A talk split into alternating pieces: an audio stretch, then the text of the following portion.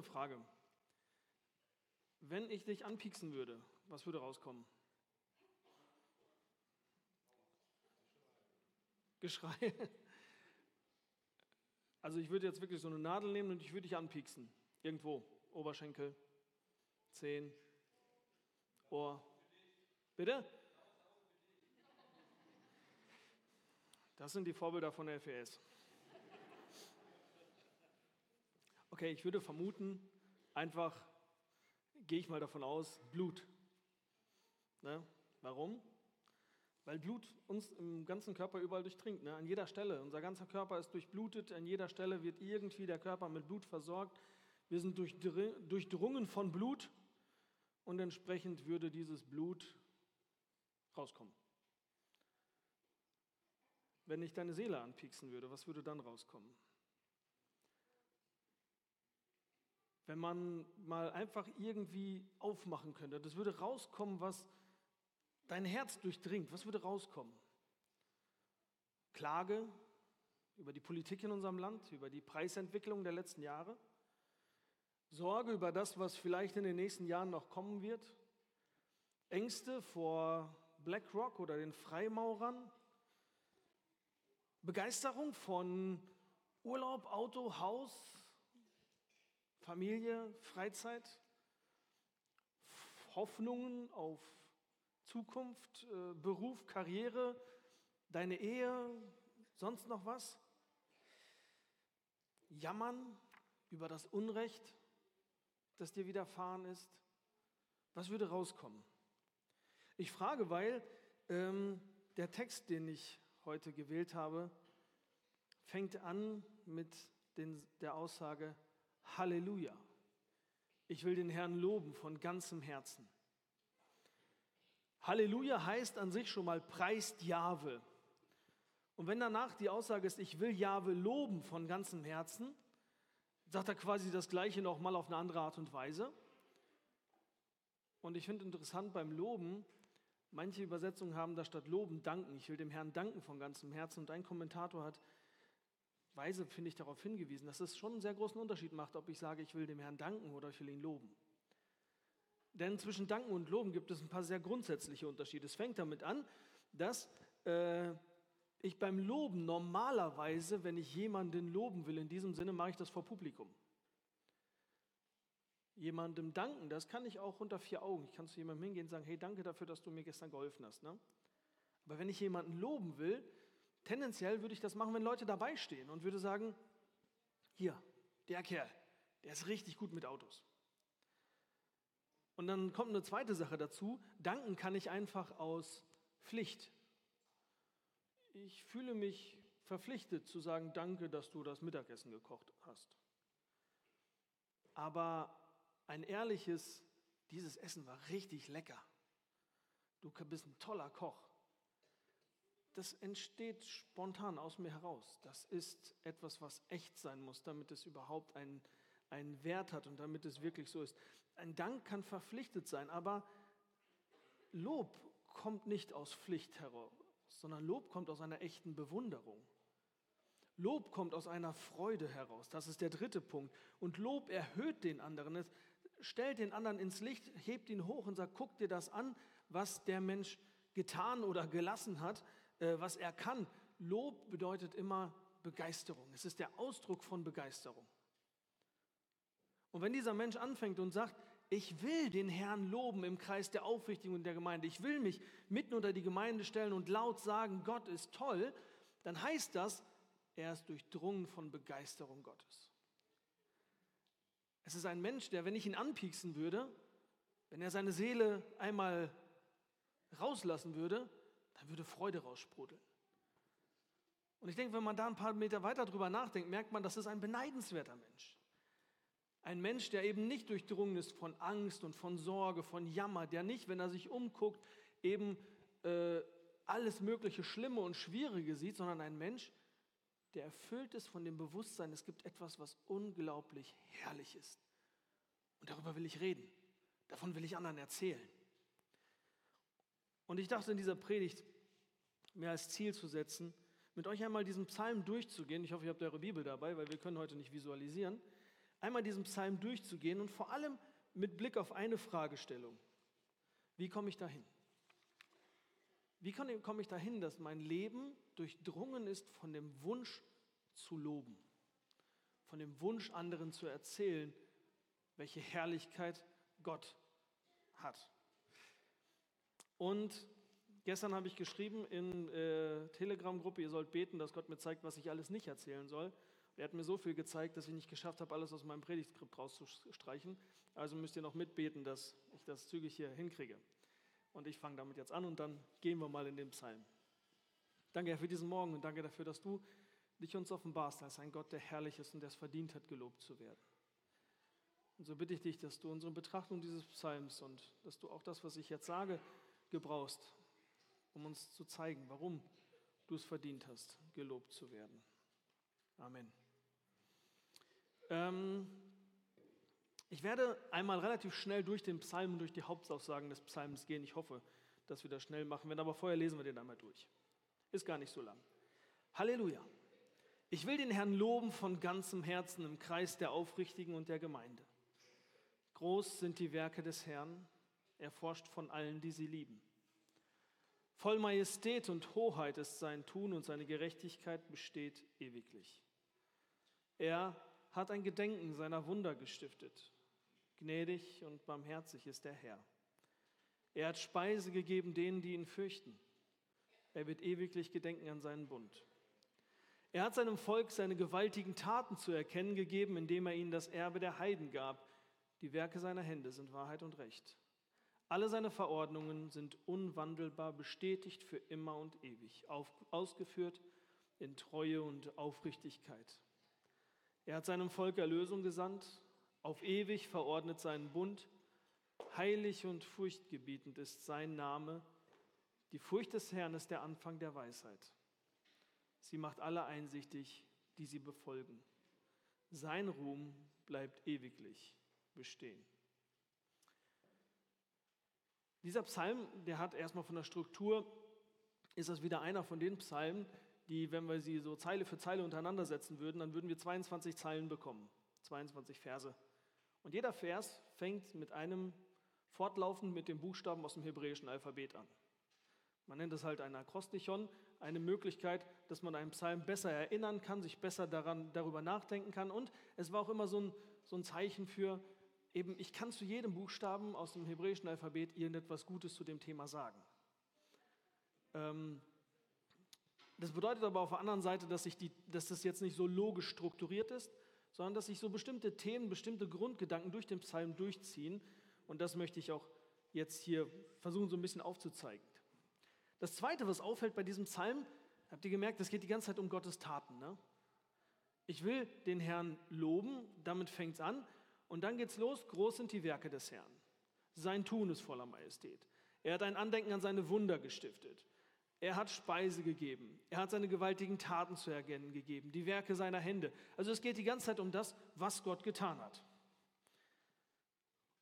Und dann macht er folgendes: In Vers, 4, äh, Vers 3, äh, 2 und 3 wird einmal charakterisiert, von welche Eigenschaften haben die Taten Gottes.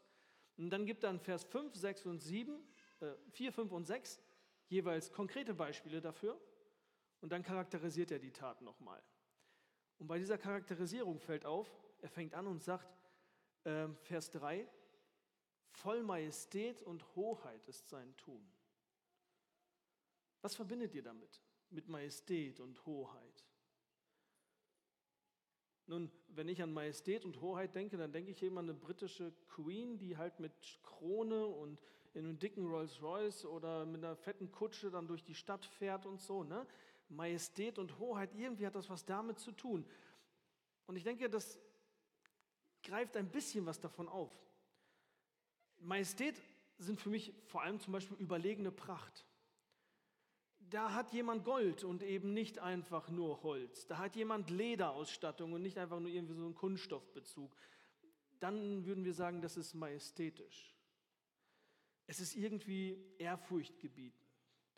Majestät hat was mit überlegener Macht zu tun. Da geht jemand mit Eskorte, mit Leuten, die ihn begleiten, die ihn beschützen und zeigt, ich bin nicht ängstlich, duckmäuserisch, kriecherisch, ich habe keine Angst vor dem, was kommt. Jemand, der majestätisch irgendwo lang geht, der zeigt seine überlegene Macht oder auch seine überlegene Haltung. Wenn ihm jemand entgegentritt und mal angenommen, da behauptet jemand majestätisch zu sein und er geht durch die Gegend und plötzlich springt ihm einer entgegen und will ihm was tun und er springt wieder zurück und ist duckmäuerisch und kriecht unter den nächsten Stuhl, dann würden wir sofort sagen, das ist nicht majestätisch. Majestätisch würde sein, sich dem entgegenzustellen. Ohne Angst und ohne Furcht. Auch hier wiederum dieser Gedanke von Überlegenheit. Oder wenn jemand, wenn die Queen dann so lang gehen würde und sie würde stolpern oder tollpatschig da so vor sich hin wursteln, das wäre nicht majestätisch. Majestätisch bedeutet in jeder Hinsicht eine gewisse Überlegenheit, no Nobilität, edel zu zeigen. Synonyme Ausdrücke dafür sind, dass etwas ehrfurchtgebietend, beeindruckend ist. Majestätisch ist das, was ich angucke und denke, wow, das ist irgendwie besonders gut. Mehr als der Durchschnitt, überlegen. Und so sagt der Dichter, die Handlungen Gottes sind majestätisch.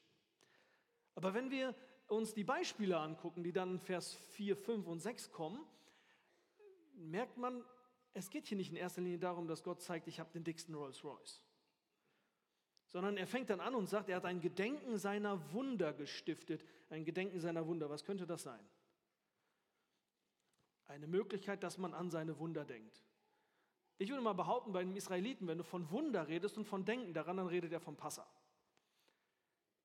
Dieses Fest, das sie jedes Jahr feiern und wo sie sich daran erinnern, dass es eine Zeit gab, und dass sie deswegen dieses Fest feiern, um sich daran zu erinnern, wo sie Sklaven in Ägypten waren. Und dann kam Gott und hat ein Wunder nach dem anderen getan. Und da hatte man den Pharao, den ägyptischen König, der behauptete, ein Mensch gewordener Halbgott zu sein und alles zu können und alles zu beherrschen und der Wichtigste zu sein. Und in zehn Wundern führt Gott ihn vor und zeigt der ganzen Welt, der kann gar nichts gegen mich ausrichten.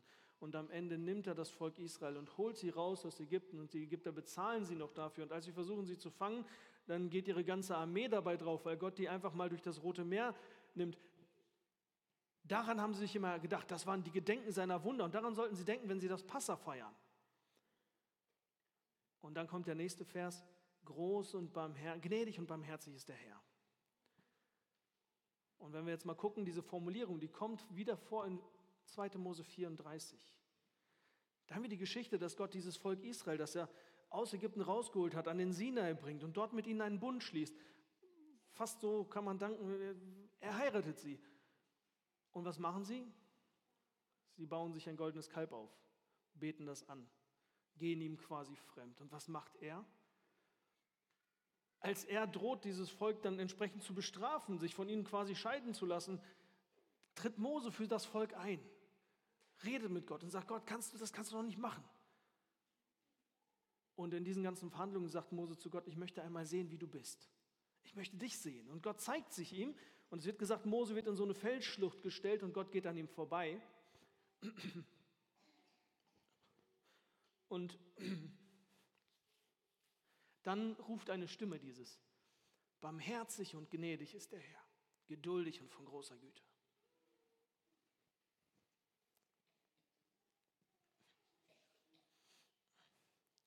Und ich denke, das ist das Erste, was zeigt, welche Art von Wunder das ist, die Gott, was seine Majestät ausmacht.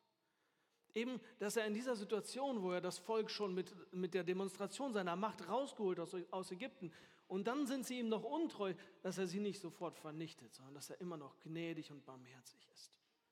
Das ist seine Majestät, das ist seine Überlegenheit. Und dann geht es weiter. Wir wissen, das Volk Israel ging dann durch die Wüste. Und 40 Jahre lang gingen sie morgens raus und sie fanden draußen vor dem Zelt kleine weiße Krümel, in einer Wüste, wo nichts wächst, wo man nichts anbauen kann, wo man sich nichts verdienen kann, wo man nichts erarbeiten kann, liefen sie jeden Morgen aus dem Zelt und fanden kleine Krümel, die sie aufsammeln konnten und essen konnten. Und Millionen von Menschen wurden durchgefüttert von Gott. Und dann gingen sie in ein neues Land und sie sahen diese riesigen Menschen, die dort lebten, die gut ausgerüstet waren, die stärker waren, die trainiert waren. Und Gott führte sie in das Land und gab ihnen das Land und sie besiegten diese Völker und das ist in Vers 6 das Thema. Er hat seinem Volk seine gewaltigen Taten zu erkennen gegeben, indem er ihnen das Erbe der Heiden gab. Also die Beispiele, an die der Dichter hier denkt, sind, Gott zeigt seine Kraft und seine Majestät und seine Macht, als er Ägypten, äh, Israel aus Ägypten holt und er erlöst sie aus der Knechtschaft. Dann bewahrt er sie. Er lässt sie nicht einfach hängen, überlässt sie nicht sich selbst, sondern bringt sie durch die Wüste, versorgt sie die ganze Zeit. Und dann führt er sie in die Ruhe, gibt ihnen ein Land, in dem sie eine gute, eine bessere Existenz aufbauen können. Ein Land, das immer, wovon die Rede ist, wo Milch und Honig fließt, wo sie alles haben, was sie brauchen. Das ist das, was seine Majestät und Hoheit ausmacht. Macht, Güte, Fürsorge, Barmherzigkeit, Vergebung. Das ist das, was ihn ausmacht. Und wenn wir daran denken, dann müssen wir wissen, wir haben einen riesigen Vorteil gegenüber diesem Autor. Ne? Wir wissen, wie die Geschichte weitergeht. Wir wissen, dass das Alte Testament uns, das Alte Testament uns zeigt, dass das noch nicht die Endlösung war. Dass Israel wie ein Junkie war, den man aus dem Gefängnis rausholt und ihm eine neue Wohnung gibt und alles, was er hat, alles, was er braucht, gibt man ihm. Aber wenn er nicht frei wird von seinen Drogen, dann macht er das einfach wieder kaputt. Dann verkauft er die Wohnung und ist wieder genauso in seiner Sucht. Und dass das Problem genauso bei Israel war, dass sie zwar ein Land hatten, aber sie waren durchdrungen von der Sünde und von der Abkehr gegen Gott und von der Rebellion gegen Gott und deswegen lebten sie auch so und deswegen verdarben sie alles, was Gott ihnen gebracht hat. Und wie reagiert Gott jetzt an dieser Stelle? Er gibt einen neuen Bund und er schickt uns seinen Sohn.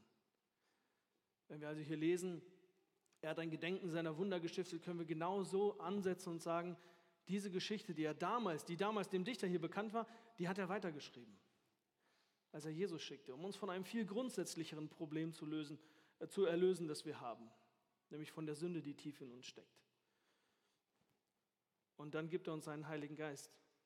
Er lässt uns nicht einfach frei stehen, sondern er gibt uns sich selbst in unser Herz, führt uns durch und hat uns versprochen, dass er uns in ein Land führen wird, das herrlich wird und wo wir endgültig zur Ruhe kommen. Das sind seine gewaltigen Taten. Aber dann kommt ein zweiter Aspekt rein. In Vers 4 sagt er, er hat ein Gedenken seiner Wunder gestiftet, gnädig und barmherzig ist der Herr. Er hat Speise gegeben denen, die ihn fürchten. Und dann Vers 5, der zweite Teil, er wird ewiglich gedenken an seinen Bund. Das ist so ein, einerseits hat er uns erinnert, er, er gibt uns Weihnachten, Ostern, Passa, Sabbat, was auch immer wir feiern, als Erinnerung an das, was er in der Vergangenheit getan hat, damit wir zurückblicken und damit wir schauen und sagen, er ist ein zuverlässiger, guter, majestätischer, herrlicher Gott. Und dann ist der zweite Teil in Vers 6, äh, Vers 5, er wird ewig gedenken an seinen Bund. Das heißt, er gibt uns das und sagt, und jetzt denkt dran, ich habe versprochen, dass ich das immer weitermachen werde. Wenn du also hier stehst und zurückblickst, siehst du Majestät und Hoheit. Wenn du hier stehst und nach vorne blickst in deine Zukunft, dann sollst du wissen, ich werde mich immer an meine Versprechen erinnern. Ich halte mich an meine Versprechen. Und darauf geht er dann in Vers 7 auch ein, dass er sagt, die Werke seiner Hände sind Wahrheit und Recht, alle seine Verordnungen sind unwandelbar oder sind zuverlässig, sind beständig, bestätigt für immer und ewig, ausgeführt in Treue und Aufrichtigkeit. Das heißt, er zeigt Zwei Dinge. Die Werke seiner Hände sind Wahrheit und Recht, ausgeführt in Treue und Aufrichtigkeit. Das, was er tut, ist immer hundertprozentig wahr, echt, aufrichtig und alle seine Verordnungen sind zuverlässig, bestätigt für immer und ewig. Seine Taten und seine Worte, das, was er macht und das, was er redet, passen astrein zusammen. Da gibt es keinen Bruch dazwischen. Und das, was er heute versprochen hat, Vers 9 dann, er hat seinem Volk Erlösung gesandt und er hat auf ewig verordnet seinen Bund. Ich finde, das Ganze wird umso drastischer, wenn man sich bewusst macht, wie dieser Vers anfängt. Ne? Halleluja. Preiset Jahwe. Ich will Jahwe loben. Was heißt das? Der Name Jahwe bedeutet einfach, als Gott sich vorstellt, sagt er, und er begegnet Mose und Mose fragt ihn, wenn ich jetzt nach Ägypten gehe und ich soll mein Volk erlösen, wie soll ich, wie soll ich dich nennen? Wie heißt du? Und dann sagt Gott zu ihm, ich heiße, ich bin. Nun, damals war es ja auch oft so, dass der Name eine Eigenschaft der Person wiedergibt. Ne? Dann äh, zum Beispiel Adam ist der Mensch, Seth ist derjenige, auf den man seine Hoffnung setzt und so weiter. Also die Namen haben eine bestimmte Bedeutung, sie ver vermitteln etwas über die Eigenschaften. Jetzt kommt Gott und sagt, ich bin. Ja, was bist du? Groß, stark, weiß, braun, grün. Was bist du? Wie bist du? Ich bin. Und das wird generell so verstanden, meines Erachtens zu Recht, dass Gott einfach sagt, du kannst mich nicht einfach greifen. Ich bin frei. Ich bin derjenige, der machen kann, was er will. Der lassen kann, was er will. Der nicht begrenzt ist durch diese Schöpfung, den du nicht einengen kannst auf irgendetwas Bestimmtes. Das einzige Wesen, das völlig frei ist und absolut tun und lassen kann, was er will, ist Jahwe. Und dieser Jahwe schließt einen Bund. Er verpflichtet sich freiwillig. Er sagt, ich lege mich fest auf das, was ich tue. Und ich habe in manchen Kontexten schon immer wieder davon gesprochen, deswegen fürchte ich manchmal euch damit zu nerven, aber es ist es mir wert. Das gibt es sonst nirgends. Im ganzen Götterpantheon, unter allen Göttern, die es auf diesem Planeten gibt, gibt es das nicht. Bei den Griechen war es so, dass ein Zeus, der legt sich einfach nicht fest. Die wussten nicht, was er morgen will. Der macht einfach das, worauf er heute Bock hat. So wie wir das gerne hätten. Wir legen uns ja auch nicht so gerne fest. Und genau das macht Gott. Er sagt, du kannst nicht darauf verlassen, dass ich das, was ich in der Vergangenheit zugesagt habe, auch in der Zukunft treu durchziehen und immer halten werde. Und ich fand das schon fast äh, lustig, als ich ähm, meine, äh, als ich in der Gemeindebibelschule haben wir jetzt die Geschichte des Alten Testaments durchgenommen, die ganzen Geschichtsbücher, ne? dann Jesua, Richter, Ruth, Samuel, Könige, Esra, Nehemia, Chronik. Und immer versuche ich dann so die Grundaussage dieses Buches zusammenzufassen und sagen, wofür ist es da? Und ich glaube, ich habe fast bei jedem Buch am Ende gesagt, um zu zeigen, dass Gott seine Verheißungen einhält. Um zu zeigen, dass Gott das, was er sagt, auch macht. Dass er belohnt, wo er gesagt hat, das werde ich belohnen dass er bestraft, wo er gesagt hat, das werde ich bestrafen und dass er dazwischen ganz oft gnädig ist. Aber diese eine Grundkonstante, Gott legt sich fest und er sagt, dass er immer bei dem bleiben wird, was er gemacht hat. Das ist das Zweite, was in diesem Psalm durch die Bank durchkommt. Wo immer davon die Rede ist, seine Gerechtigkeit besteht ewiglich. Er wird nicht morgen anfangen, ungerecht zu werden. Er wird ewiglich gedenken an seinen Bund. Das, was er gesagt hat, hat er für ewig bestätigt. Es wird sich nicht ändern, es wird bleiben. Und er hat seinen Bund auf ewig verordnet. Das zieht sich als zweites Thema durch diesen ganzen Psalm durch. Und jetzt möchte ich mit euch einmal ein bisschen überlegen, was man daraus praktisch machen kann. Was heißt das dafür, wenn ich ein Mensch werden will, der Gott lobt? Der erste Punkt, denke ich mal, ist der, ich muss das wissen. Wenn das, was diesen Dichter dazu bringt, Gott zu loben, seine Taten und seine Werke sind, dann muss ich die kennen. Ne? Es bringt mir nichts, wenn ich krank bin und ich weiß, und, und es gibt irgendwo in Südamerika gibt es irgendwo ein Medikament gegen meine Krankheit, aber ich weiß nichts davon, ich glaube nicht dran und ich hole es mir nicht. Bringt mir das gar nichts. Und hier fängt es damit an. Ich muss seine Taten kennen. Und das kommt einem vielleicht banal vor und selbstverständlich, aber ich denke, das ist es nicht. Dieser Dichter, der lobt Gott deswegen, weil er mehr von Gott weiß, als er in diese paar Zeilen reinpacken kann. Und das ist, glaube ich, die Stelle, wo wir einmal überprüfen können, welche Qualität unser Lobpreis hat. Ich kann warme Gefühle für Gott mit einer rührenden Geschichte erzeugen. Ich kann dafür sorgen, dass wenn wir gleich Lobpreis machen, die Band nach vorne kommt und sie spielt die richtigen Bässe und die richtigen Riffs und die macht die richtige Hintergrundmusik und die richtigen Lichter und um mich herum machen die Leute die richtigen Bewegungen, dass warme Gefühle in mir aufkommen, die mir das Gefühl vermitteln, es ist irgendwie schön. Aber das ist nicht Lobpreis. Lobpreis, echter Lobpreis, echte Begeisterung entsteht nur daraus, dass ich Gottes Werke und Gottes Taten kenne. Deswegen kann ich es persönlich nicht nachvollziehen, wenn Menschen mir sagen, mir begegnet Gott im Lobpreis, wenn er vielleicht anderen in der Predigt begegnet. Ich frage mich ganz ehrlich, was ist eine Predigt, ein Lobpreis, der nicht aus der Theologie heraus erwächst, was ist der Wert? Nehmen wir es mal ganz praktisch. Jemand würde jetzt kommen und sagen, Piet, du bist ein ganz toller Lehrer. Dann wäre meine erste Frage, woher weißt du das? Und dann würde er sagen, ach, du arbeitest an der FES und habe deinen Bart gesehen. Das ist bestimmt toll von dir, Latein zu lernen. Dann würde ich sagen, dieses Lob kannst du der Pfeife rauchen. Was soll ich damit? Wenn jemand aber sagen würde, pass auf, meine Tochter hat in Latein überhaupt nichts geschnallt, aber seit sie bei dir Unterricht hat, kommt sie zurecht und sie kann es jetzt und sie mag es. Dann würde man sagen, oh, das Lob ist was wert. Ne? Denn es beruht auf etwas, was ich wirklich mache. Es beruht auf Kenntnis meiner Person. Und das Gleiche ist bei Gott. Wenn ich nichts weiß von dem, was Gott in der Geschichte getan hat, wenn ich nichts weiß von den Prinzipien, nach denen er handelt, wenn ich nichts weiß von Abraham, Isaac und Jakob und nichts weiß von Salomo und David und nichts weiß von Rehabeam und warum das Volk Israel aufgeteilt wurde in zwei Reiche, wenn ich nichts weiß über das Exil und nichts weiß über die Zeit nach dem Exil, was lobe ich denn, wenn ich Gott lobe? Und was ist dieses Lob wert? Wie soll echter Lobpreis entstehen, wenn ich nichts weiß?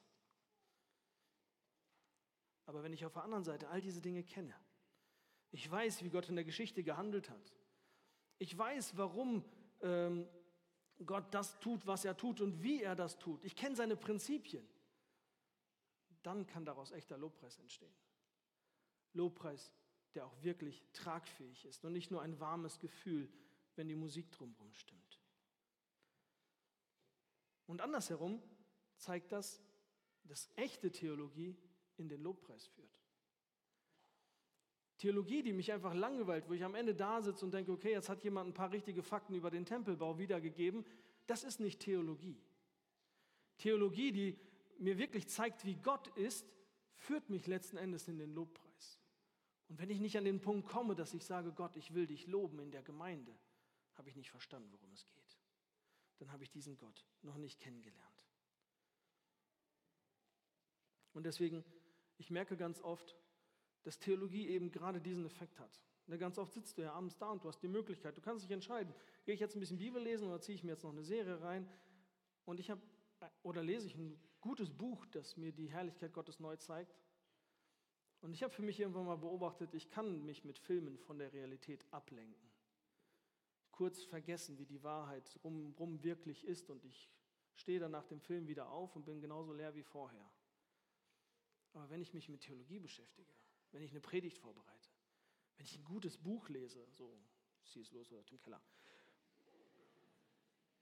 dann stehe ich auf und ich habe das Gefühl, ich habe etwas mehr von einer Realität gesehen, die herrlich ist, die gut ist. Eine Realität, die mich auch in den Alltag hineinträgt und die mich in den Lobpreis führt. Mich am nächsten Morgen aufstehen lässt und mich daran erinnert, dass diese Welt gut ist. Und das ist der zweite Punkt. Er fängt an und sagt, ich will Gott loben unter den Aufrichtigen. Gleich im nächsten Psalm, im Psalm 112, schreibt er, den Aufrichtigen geht ein Licht auf in der Finsternis. Dieses Aufrichtige, das ist ein Schlüsselelement, denke ich mal, in diesem Psalm. Psalm 33 sagt der Dichter, den Aufrichtigen ziemt Lobgesang. Also wenn ich wirklich aufrichtig bin, wenn ich einfach nur ehrlich bin, dann komme ich am Ende im Lobpreis an. Und ich glaube, auch das ist weniger selbstverständlich, als man das denkt. Ich bin in einer christlichen Umgebung groß geworden und trotzdem hatte ich immer das Gefühl, ich darf nicht denken. Ich darf die schwierigen Fragen nicht stellen, weil am Ende werde ich irgendwo ankommen, wo ich nicht hin will, wo Gott auch nicht ist und das ist nicht gut. Das ist einer der Gründe, warum ich so begeistert von C.S. Lewis bin. Denn irgendwann habe ich sein Buch Pardon, ich bin Christ angefangen zu lesen und ich habe es verschlungen, weil ich gemerkt habe, der denkt und glaubt. Und er denkt ehrlich und kommt am Ende bei guten Ergebnissen an. Und er hat mir auch gezeigt, wie viel von den Diskussionen, die wir führen, einfach nur Ablenkungsmanöver von der Aufrichtigkeit sind. Wie oft, wenn man in einer Diskussion kommt, kommt dann so ein Einwand wie, ach, das kann man doch heutzutage nicht mehr glauben. Was ist das? Das ist ein Blendwerk, das ist eine Nebelkerze, etwas, was mich davon ablenkt, nachzudenken und wirklich gute Fragen zu stellen und weiter, und weiter zu gehen. Das ist ja sowas von old-fashioned oder sowas von fundamentalistisch. Und dann kommen irgendwelche Nebelkerzen, anstatt dass ich wirklich weitergehe und denke und frage und forsche. Und meine Erfahrung seitdem ist, dass das, was mein, unser Hebräisch-Professor, der sagte irgendwann mal, alle Wahrheit ist Gottes Wahrheit. Wenn ich ehrlich bin, bin ich auf Gottes Terrain. Und dann kann ich mir die Fragen stellen und ich kann aufrichtig bis zum Ende gehen. Aber es ist halt nicht leicht, aufrichtig zu sein, weil manchmal ist es eben viel einfacher, bei seinen Irrtümern zu bleiben. Manchmal ist es viel einfacher, bei dem zu bleiben, was Oma schon gesagt hat und Papa schon gesagt hat und was wir schon immer so gemacht haben. Und es ist so gemütlich und so bequem und ich brauche mich nicht mit Wahrheit auseinanderzusetzen. Aber dann komme ich auch nicht beim Lobpreis an, weil ich dann merke, dass das, was ich über die Welt denke und das, was wirklich da ist, nicht zusammenpasst. Manchmal ist es schwer, sich mit Wahrheit auseinanderzusetzen, wenn es Dinge betrifft, wenn die, der, die Einsicht, in die es mich führt, schmerzhaft ist. Wenn ich zum Beispiel Dinge über mich anerkennen muss, die ich nicht sehen will. Wenn ich meinen eigenen Sünden in die Augen blicken muss. Wenn ich meinen Versagen in die Augen blicken muss. Habt ihr schon mal versucht, mit den Eltern völlig missratener Kinder zu reden? Ich meine, habe ich natürlich noch nie gemacht. Brauchte ich auch noch nie, weil sowas gibt es nicht. Zumindest nicht in den Augen der Eltern völlig missratener Kinder. Denn es ist schwer, der Tatsache ins Auge zu gucken, dass mein Sohn ein nicht gut erzogener Mensch ist. Und deswegen mag, mag, das niemand. Aber das führt nur dazu, dass er nicht gut erzogen bleibt. Ne? Es ist schwer, aufrichtig zu sein. Es ist schwer, manchmal auch, ähm, ich, ich habe das diese Woche erst wieder gemerkt, wir haben mit meinen Schülern haben wir, äh, mache ich gerade Evolutionstheorie, erzähle ich euch gleich noch was zu. Und dann äh, haben wir Darwins Evolutionstheorie ein bisschen ähm, erläutert und ich habe die gefragt, macht das Sinn für euch? Und eine Schülerin sagte, nee. Ich sage, warum nicht? Macht keinen Sinn für mich. Ich so, hast du ein Argument? Nee. Ich sage, du willst einfach nicht zugeben, dass Darwin auch mal recht hatte, ne? Ja. Aber so sind wir Christen auch manchmal. Und es ist manchmal traurig, christliche Bücher zu lesen, wenn man liest, liest, wie Wahrheit da beschönigt wird und wie christliche Leiter da wie so die Heiligen vom Dienst dargestellt werden, die nie irgendeinen Fehler gemacht haben. Das ist auch nicht aufrichtig. Aber zu sehen, welche Fehler sie hatten und dass Gott sie trotzdem gebraucht hat und ihre Schwächen zu sehen und wie sie sich ausgewirkt haben, das führt mich dazu, Gottes Wirken von dem Wirken dieser Menschen unterscheiden zu können. Und das führt mich in die Anbetung. Aufrichtigkeit ist gar nicht so einfach, weil wir oft Angst davor haben, was wir rausfinden werden, wenn wir aufrichtig sind. Und auch hier spielt, glaube ich, die Art und Weise, wie wir die Welt sehen, eine große Rolle. Ich möchte euch mal was zeigen. Ähm, und zwar fand ich das mal ganz lustig. Ich habe mit meinen Schülern diese Woche mich mit dem Thema Evolution beschäftigt. Ne? Und da haben wir Folgendes gemacht. Ich habe Eugen jetzt nicht gefragt. Ähm, da fängt die Welt an. Nach der Evolutionstheorie hat es da geknallt und dann ging es los. Und dann passierte erstmal ganz lange nichts, ziemlich lange nichts. Und dann passiert immer noch nichts. Und dann gab es hier die ersten Bakterien. Jeder Meter auf diesem Faden steht für 200 Millionen Jahre. Dann passierte erstmal wieder ganz lange gar nichts. Oh, und ich merke, die Bühne ist zu kurz.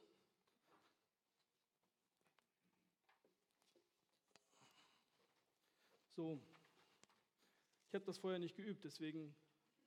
So, also, es passiert immer noch ganz lange gar nichts, ne? Oh, es geht noch länger. Das war jetzt nicht geplant. Ja, das ist nicht schlimm. Das wollte ich eh wegschmeißen, aber jetzt dachte ich, kann ich. Oh, da ist es abgegangen. Okay, dann könnt ihr das euch denken. So, also es passiert immer noch nichts. Dann irgendwann sind die ersten Lebewesen entstanden, die Photosynthese machen können. Dann passiert immer noch nichts. Dann passiert immer noch nichts. Also es passiert viel, ne? Evolution halt. Und dann So, hier, sagen wir mal hier, entstehen dann irgendwann die ersten Arten. Ja, und dann lernen wir jetzt mal kurz die ganzen Zeiten auswendig, die es hier gab. Gab es verschiedene Erdepochen. Und dann gab es hier, glaube ich, irgendwann mal die ersten Dinosaurier. Und dann gab es hier irgendwann mal die ersten Menschen, also menschenartige Vorfahren. Und dann gab es hier, hier, müssen wir genau gucken, da. Da gab es die ersten Menschen, so wie wir. Das ist so vor ungefähr 10.000 Jahren gewesen. Und das ist die Weltgeschichte. Die hat, wie gesagt, hier angefangen und geht 4,8 Milliarden Jahre. Und in dieser ganzen Zeit ist was passiert? Kampf ums Dasein. Jeder gegen jeden, jeder bringt jeden um, tausende von Mutationen, Krankheit, Tod, Elend, Leid und um am Ende unsere Welt hervorzubringen. Wenn ich die Welt so verstehe, kann ich verstehen, dass Wahrheit mich nicht interessiert. Dass es mich auch nicht interessiert, welche Regelmäßigkeiten es gibt. Dann bin ich das Produkt von all diesen Dingen, die irgendwann mal zufällig passiert sind. Am Ende bin ich rausgekommen als ein Zufallsprodukt und ich werde wieder weggehen und das juckt wirklich absolut niemanden. Es ist ganz egal, was ich tue, es ist egal, was ich lasse. Denn am Ende bin ich einfach weg. Und ich fand das ganz interessant, wenn wir mal das biblische Bild dagegen setzen. Ich muss kurz was holen.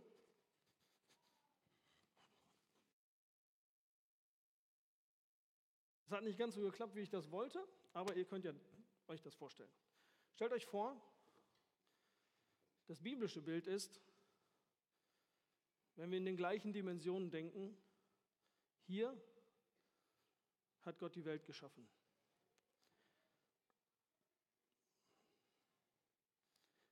Und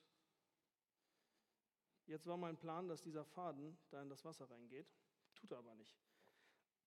Aber dann müsst ihr euch das halt einfach vorstellen. Stellt euch vor, dieser Faden geht da in das Wasser rein und dieses Wasser sollte dunkel und undurchsichtig sein. Und wir haben die Welt, die geschaffen ist, aber die ist geschaffen und ist gefallen. Und Gott hat gleich am Anfang gesagt, ich werde diesen Fall rückgängig machen. Ich werde machen, dass all das, was da kaputt gegangen ist, dass das wieder weggeht. Und ich werde dann machen, dass das, der ganze Rest, der dann noch kommt, dass der herrlich und schön sein wird. Das bedeutet in der Konsequenz, dass ich jetzt hier in einem Teil der Weltgeschichte bin, den ich nicht komplett einsehen kann. Warte mal, das triggert mich doch ein bisschen.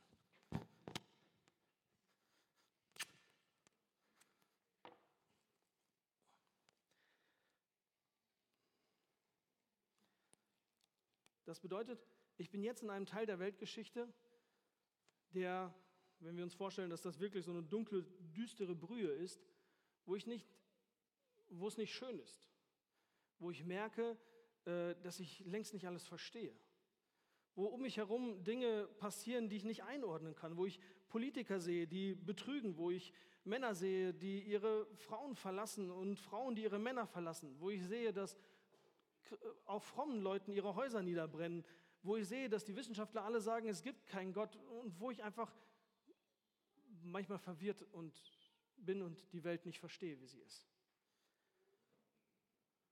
Aber dann habe ich einen Gott, der sagt, das ist nur der Anfang. Das sind nur die ersten 10.000 Jahre von einer Ewigkeit, die herrlich ist, die gut ist. Und ich werde machen, dass es gut wird. Und ich werde machen, dass die Regeln, die heute gelten, auch morgen noch gelten. Und dass die Versprechen, die ich heute gegeben habe, auch morgen noch gelten werden. Das ist ein ganz anderes Lebensgefühl, denn dann kann ich dahergehen und sagen, okay, Moment.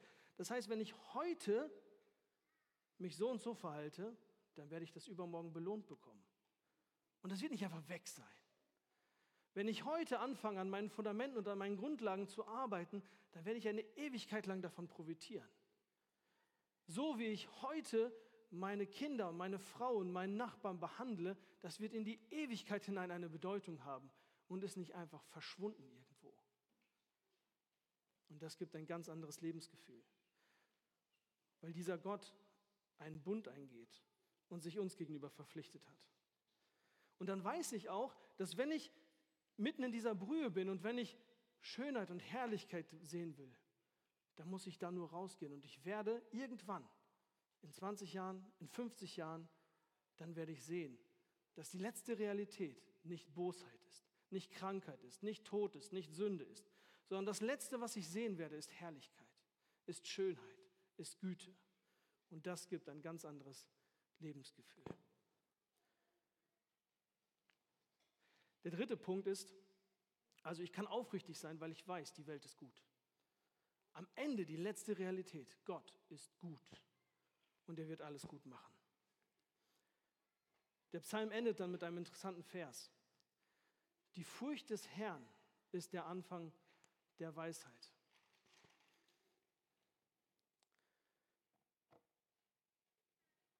Dieser Vers ist deswegen interessant, weil er in der Bibel viermal vorkommt.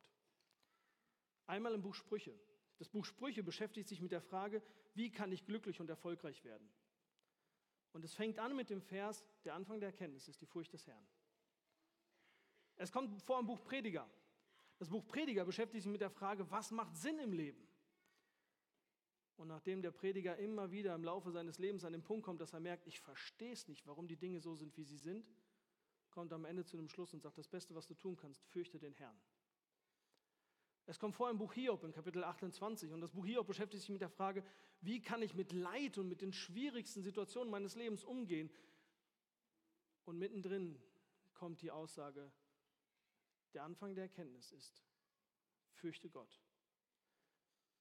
Und jetzt sind wir hier mitten in einem Psalm, der die Frage aufwirft, wie komme ich dazu, dass ich Gott lobe? In jeder meiner Lebenssituationen. Und die Antwort ist, die Furcht des Herrn ist der Anfang der Erkenntnis. Nun, offensichtlich meint Furcht des Herrn eben hier nicht diese panische Angst davor, dass Gott mir irgendetwas tun könnte, denn der Autor, der will ja zu Gott hin. Er will ja Gott besser verstehen. Diese Furcht des Herrn zieht ihn zu Gott. Und wir haben schon ein paar Mal darüber gepredigt, deswegen mache ich es kurz. Ich denke, diese Gottesfurcht, die entsteht dort, wo ich sehe, dass Gottes unwiderstehliche Kraft, seine unbestechliche Gerechtigkeit und seine Liebe zusammenkommt. Und ich finde nach wie vor, für mich ist immer eines der schönsten Bilder dafür, dieser Wunsch, mit einem Löwen befreundet zu sein. Den hatte ich als Kind immer. Ich wollte einen Löwen als Freund haben. Einen Löwen, der mit mir zur Schule geht. Einer, der mit einem Hieb seiner Tatzen mich jederzeit umbringen kann, der es aber nicht tut, weil er mein Freund ist, weil er für mich ist. Der, wenn er nicht für mich wäre, für sich genommen schrecklich wäre, und wenn er nicht so stark wäre, vielleicht kuschelig. Aber in dieser Kombination von Kraft und von Macht und von Liebe herrlich ist. Der Freund, den ich haben will. Und das meint Furcht Gottes. Ich stehe vor einem Gott, der mein Schöpfer ist, der nicht mein Kumpel ist, der nicht mein Freund ist, der nicht jemand ist, der mir Vorschläge macht, sondern jemand, der mir sagt, wie die Welt funktioniert. Jemand, der mir Vorgaben macht, jemand, der von mir Gehorsam einfordert, weil er unglaublich weit über mir steht aber weil er gleichzeitig hundertprozentig für mich ist. Deswegen ist diese Furcht etwas Schönes und Herrliches. Und wenn ich damit anfange, mit dieser Furcht Gottes, dann komme ich zu echter Weisheit. Stellt euch vor, ihr seid hier in diesem, mitten in diesem Bottich, ne, so mit alles ist trübe und man weiß nicht, wo man hin soll. Und ihr habt ja nicht so viel Zeit, da rauszukommen das Bild ist vielleicht ein bisschen, hat seine Grenzen, aber ähm, dann brauche ich jemanden, der mir zeigt, wo es lang geht. Ne? Jemand, der mir irgendwo einen Startpunkt gibt. Jemand, der mir sagt, geh diesen Weg lang, geh den bis zu Ende und dann kommst du irgendwo an. Das ist die Furcht Gottes. Wo ich sage, ich fange damit an, dass ich ihn respektiere als meinen guten Schöpfer. Und von da fange ich an, die Welt zu verstehen. Und das hat nichts damit zu tun, dass ich meinen Verstand abgebe. Es hat was damit zu tun, dass ich meinen Verstand einstelle. Und das heißt ganz praktisch, dass dort, wo mich etwas ärgert in der Bibel, wo ich etwas nicht verstehe, wo ich an Dinge, Punkte komme, wo ich den Eindruck habe, Gott sieht das völlig anders als ich, dass ich das stehen lasse. Und dass ich das annehme und dass ich mich frage, wo irre ich mich, nicht wo irrt Gott sich. Und kommen zum letzten Punkt. Gottesfurcht braucht oder Lobpreis braucht Erfahrung. Wenn wir diese drei Punkte nehmen, also Punkt eins, ich muss wissen, was Gott tut. Punkt zwei, ich muss es aufrichtig erforschen. Punkt drei, ich muss es mit Respekt vor Gott erforschen. Punkt vier ist, ich brauche Erfahrung. Ähm, wer von euch guckt gerne American Football? Überschaubar. Wer guckt gerne Fußball? Deutlich mehr. Ich hätte eine Hypothese, woran es liegt. Die meisten von euch haben noch nie im Leben American Football gespielt, aber Fußball hat schon jeder gespielt. Wenn man sieht, wie so ein Pass da ganz präzise nach vorne gespielt wird oder wie jemand sich taktisch richtig gut aufstellt, je mehr Ahnung du von dem Fach hast, desto mehr Freude hast du dran. Ne? Und wenn du keinen Plan davon hast, dann denkst du, pff, mei. Also ich zum Beispiel mag überhaupt nicht Basketball gucken. Ich finde, es gibt nichts Langweiligeres als Basketball. Da kriegt er einen Ball, dann rennt er nach vorne, schmeißt ihn in den Korb und dann kriegt er den Ball und rennt zurück und schmeißt ihn auch in den Korb. Wozu guckt man sowas? Und das Ganze läuft dann 200 Mal in einem Spiel. Oder Gewicht heben. Da nimmt irgend so ein dicker Kerl so eine Stange und macht die nach oben. So what? Aber wenn du einmal versucht hast, das selber zu machen und bei den 70 Kilo gescheitert bist, dann hast du plötzlich Respekt davor, dass der Typ 280 hochkriegt. Das, was ich selber gemacht habe, verstehe ich ganz anders als das, worüber ich mal was gelesen habe oder wovon ich mal was gehört habe. Und deswegen steht hier im Psalm Vers 10, die Furcht des Herrn ist der Anfang der Weisheit. Sie macht alle einsichtig, die sie befolgen. Das ist keine theoretische Wissenschaft, wo ich in den Lobpreis komme, nur weil ich die richtigen theologischen Sätze sagen kann. Wenn ich sie nicht gelebt habe, werde ich Gott nicht loben. Wenn ich es nicht gemacht habe, werde ich Gott nicht loben. Könnt ihr einmal die Sachen bringen? Ähm, und das würde bedeuten in Bezug auf dieses Handeln ganz einfach, dass wir einerseits hoheitsvoll handeln, so wie Gott, ne? barmherzig, gnädig, großzügig. Aber ich möchte heute einen anderen Aspekt mehr betonen. Und zwar den Aspekt, Gott verpflichtet sich. Und das, glaube ich, ist etwas, was unserer Kultur und unserer Art zu handeln radikal widerspricht. Wer von uns verpflichtet sich denn gerne, wenn er das nicht muss? Ich würde behaupten, die allerwenigsten. Bei der Arbeit verpflichten wir uns und da kommen wir unseren Pflichten auch nach. Aber schon vor, vor Jahren, das sind schon ein paar Jahrzehnte her, äh, nicht, fast ein Jahrzehnt, da sagte man schon bei so den, den Meetings, wir hatten mal so eine Fortbildung, da sagte jemand, du kriegst die Leute heute kaum noch dazu, dass sie irgendwie bei ähm, langfristigen Sachen mitmachen.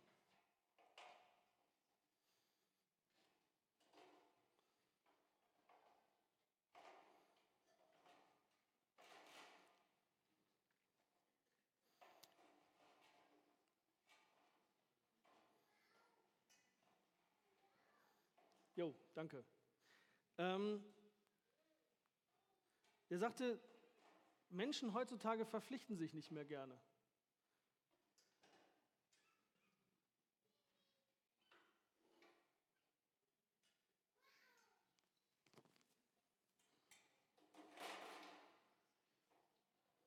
Ah, okay. Stellte man sich das so einfach vor und dann ist es doch nicht so einfach. Ähm, Danke dir. Er sagte, Menschen verpflichten sich nicht mehr gerne. Du kriegst Leute für ein Projekt. Sie kommen drei Wochen lang irgendwo hin und machen ein bisschen, singen mal mit. Sie kommen auf eine Freizeit und arbeiten da mal mit. Aber dass jemand sagt, ich werde jetzt über die nächsten zwei Jahre jede Woche Hauskreis durchführen. Und erst recht, dass jemand sagt, ich verpflichte mich, dafür verantwortlich zu sein. Dafür kriegst du Leute nicht mehr. Warum nicht? Dann muss ich mich ja dazu zwingen, etwas zu tun, worauf ich vielleicht irgendwann keine Lust habe. Und das will man nicht. Man verpflichtet sich nicht gerne. Und ich fand spannend, äh, Craig Russell, der sagte an einer Stelle mal, was ist Disziplin? Disziplin ist, wenn ich jetzt in dem Moment, wo ich etwas unbedingt will, mich dagegen entscheide, weil ich etwas anderes mehr will.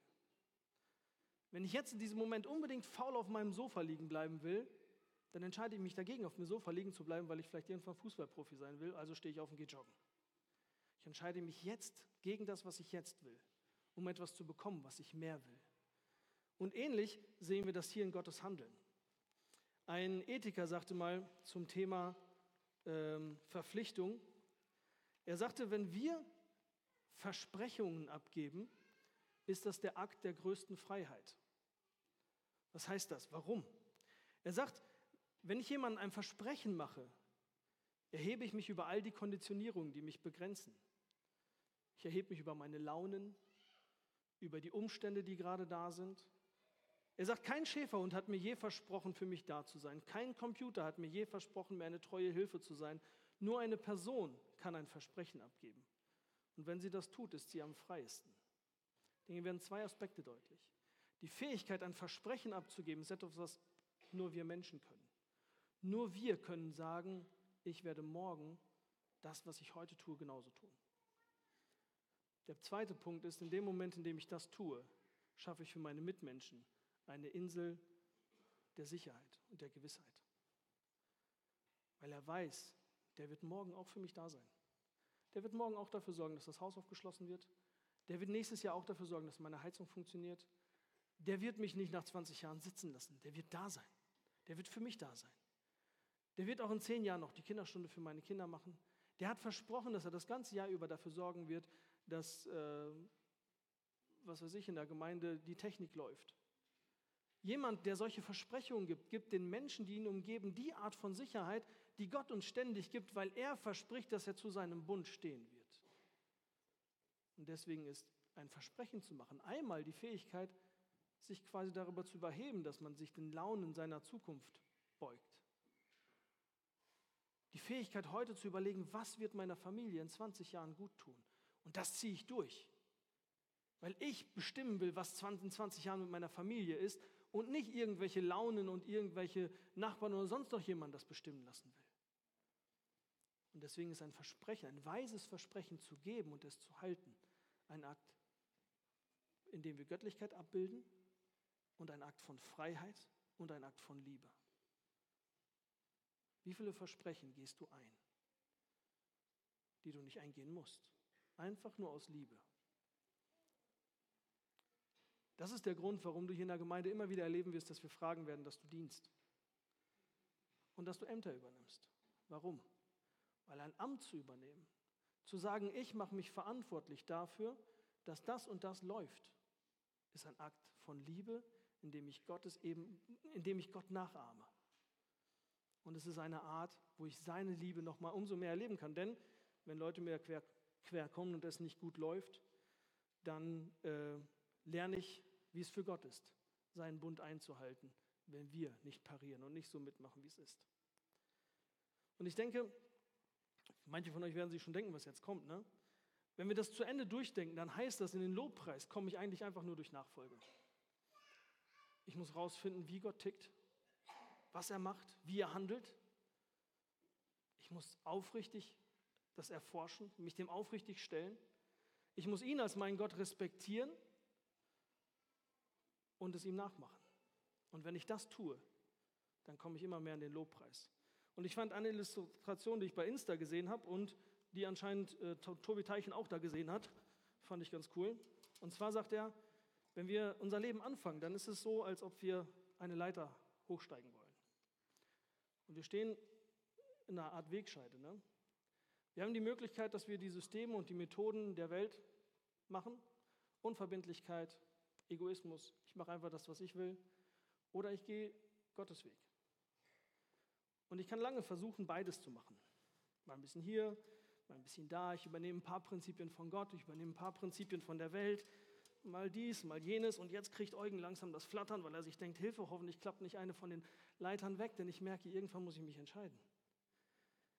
Jetzt habe ich eine gewisse Höhe erreicht und vielleicht ist die ganz cool, vielleicht kann ich daraus relativ viel sehen und ich habe schon mal eine gewisse Sicherheit für die Zukunft, aber irgendwo muss ich mich jetzt entscheiden. Entweder gehe ich all in da oder ich gehe all in da. So ein halbes Ding wird mich nicht weit bringen. Und wenn ich wirklich loben will, wenn ich wirklich ein Mensch sein will, der vom Lobpreis durchdrungen ist, dann muss ich mich irgendwann entscheiden. Und wenn ich dann höher gehe und immer weiter höher gehe, dann werde ich vielleicht irgendwann mich aus den Niederungen dessen, was der normale Mensch sieht, erheben.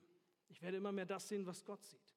Ich werde immer mehr seine Perspektive. Ich werde vielleicht nicht mehr einfach nur den Schmerz der nächsten drei Einsichten sehen, sondern ich werde das Gold und die Herrlichkeit dahinter anfangen zu sehen. Und dann weiß ich, dass meine Welt eben nicht nur aus dem Morast be besteht, der mich so umgibt und den ich so sehe, sondern ich fange an zu sehen, dass dahinter eine Herrlichkeit ist, die es wert ist, gelobt zu werden, die es wert ist, dass ich mich danach ausrichte, die es wert ist, dass ich anderen davon erzähle. Aber ich werde da nur hinkommen, wenn ich mich radikal entscheide und durchziehe. Amen.